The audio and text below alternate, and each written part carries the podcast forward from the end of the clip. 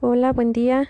Hoy les voy a hablar sobre un tema al que no le prestamos la atención debida y que incluso puede ocasionar controversia.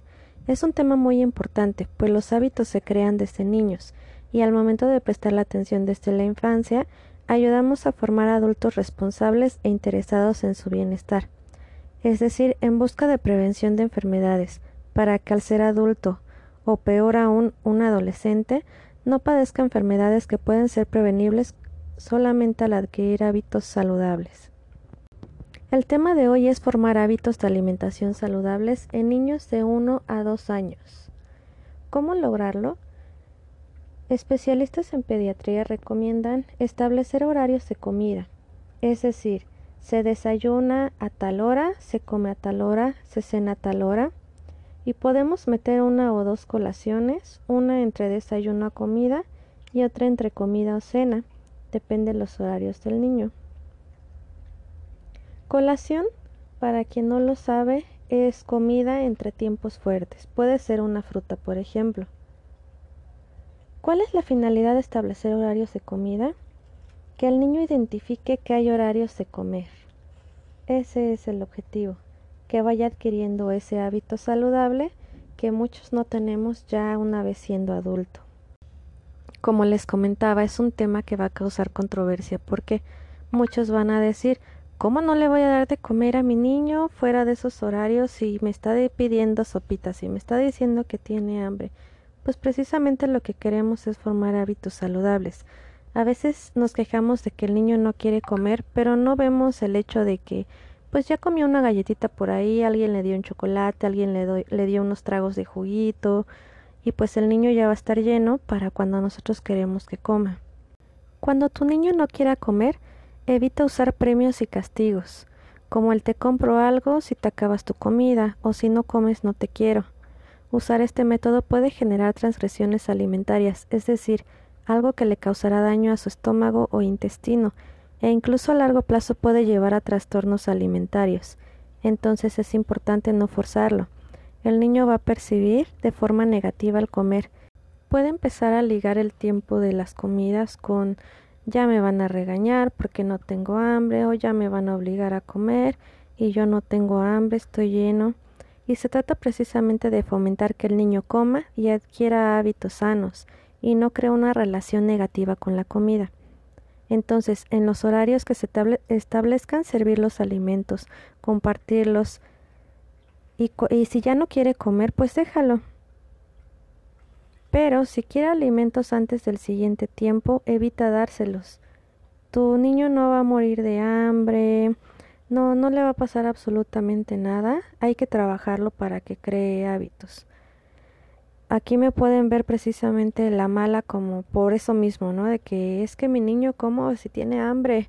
Este, pero te prometo que si le enseñas que hay horarios establecidos, eh, que es cuando hay que comer, evitarás peleas. De repente hay peleas eternas porque no quiere comer, pero lo que les comentaba, no ven el hecho de que entre comidas, pues ya le dieron la abuelita o quien sea que esté con él, eh, mordiditas de algo, traguitos de algo, y pues realmente lo están llenando de calorías vacías.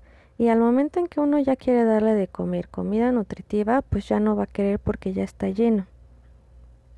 Ya no va a aceptar la comida. Tu pequeño está en crecimiento y desarrollo, hay que recordarlo, y necesita nutrientes, no calorías vacías. Recuerda también que existe una capacidad gástrica y si le excedes obligándolo, le puedes causar malestares como distensión abdominal, náuseas e incluso hasta vómito. La capacidad gástrica se puede aumentar. Por eso es que de repente estamos acostumbrados a comer cierta cantidad de alimentos y de repente pues ya nos cabe un segundo plato, pues es porque ya estás haciendo más grande la capacidad de tu estómago. Esto puede hacer o va a hacer que tu niño tienda a la obesidad.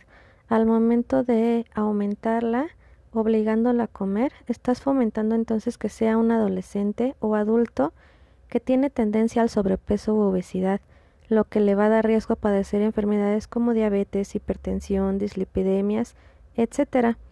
Entonces yo te recomiendo trabajar con tu pequeño para que sea una persona sana en busca de su bienestar y prevención de enfermedades. Al ayudarla a generar el hábito, poniéndole los horarios, explicándole que no habrá alimentos hasta el siguiente tiempo, solito va a empezar a comer como se espera dentro de sus horarios, porque ya no hay esas mordiditas, traten de evitar dárselo, platica con las personas de tu hogar y eviten darle esos traguitos, esas mordiditas para que logremos el objetivo. Esto te va a ayudar también a que no esté picando.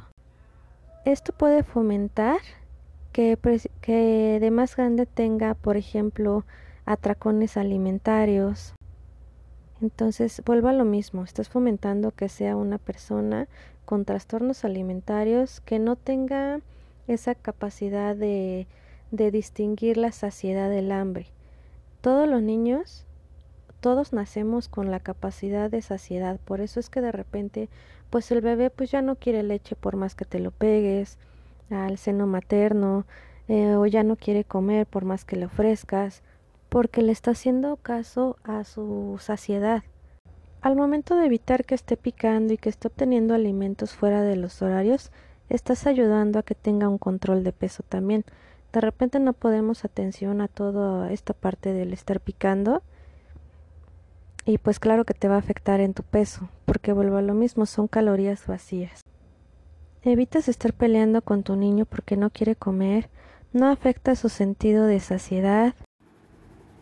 Si lo obligas a comer cuando él ya no tiene hambre, van aprendiendo o vamos aprendiendo todos a que se come a reventar es lo que les comentaba, se va perdiendo esa, ese sentido nato de saciedad.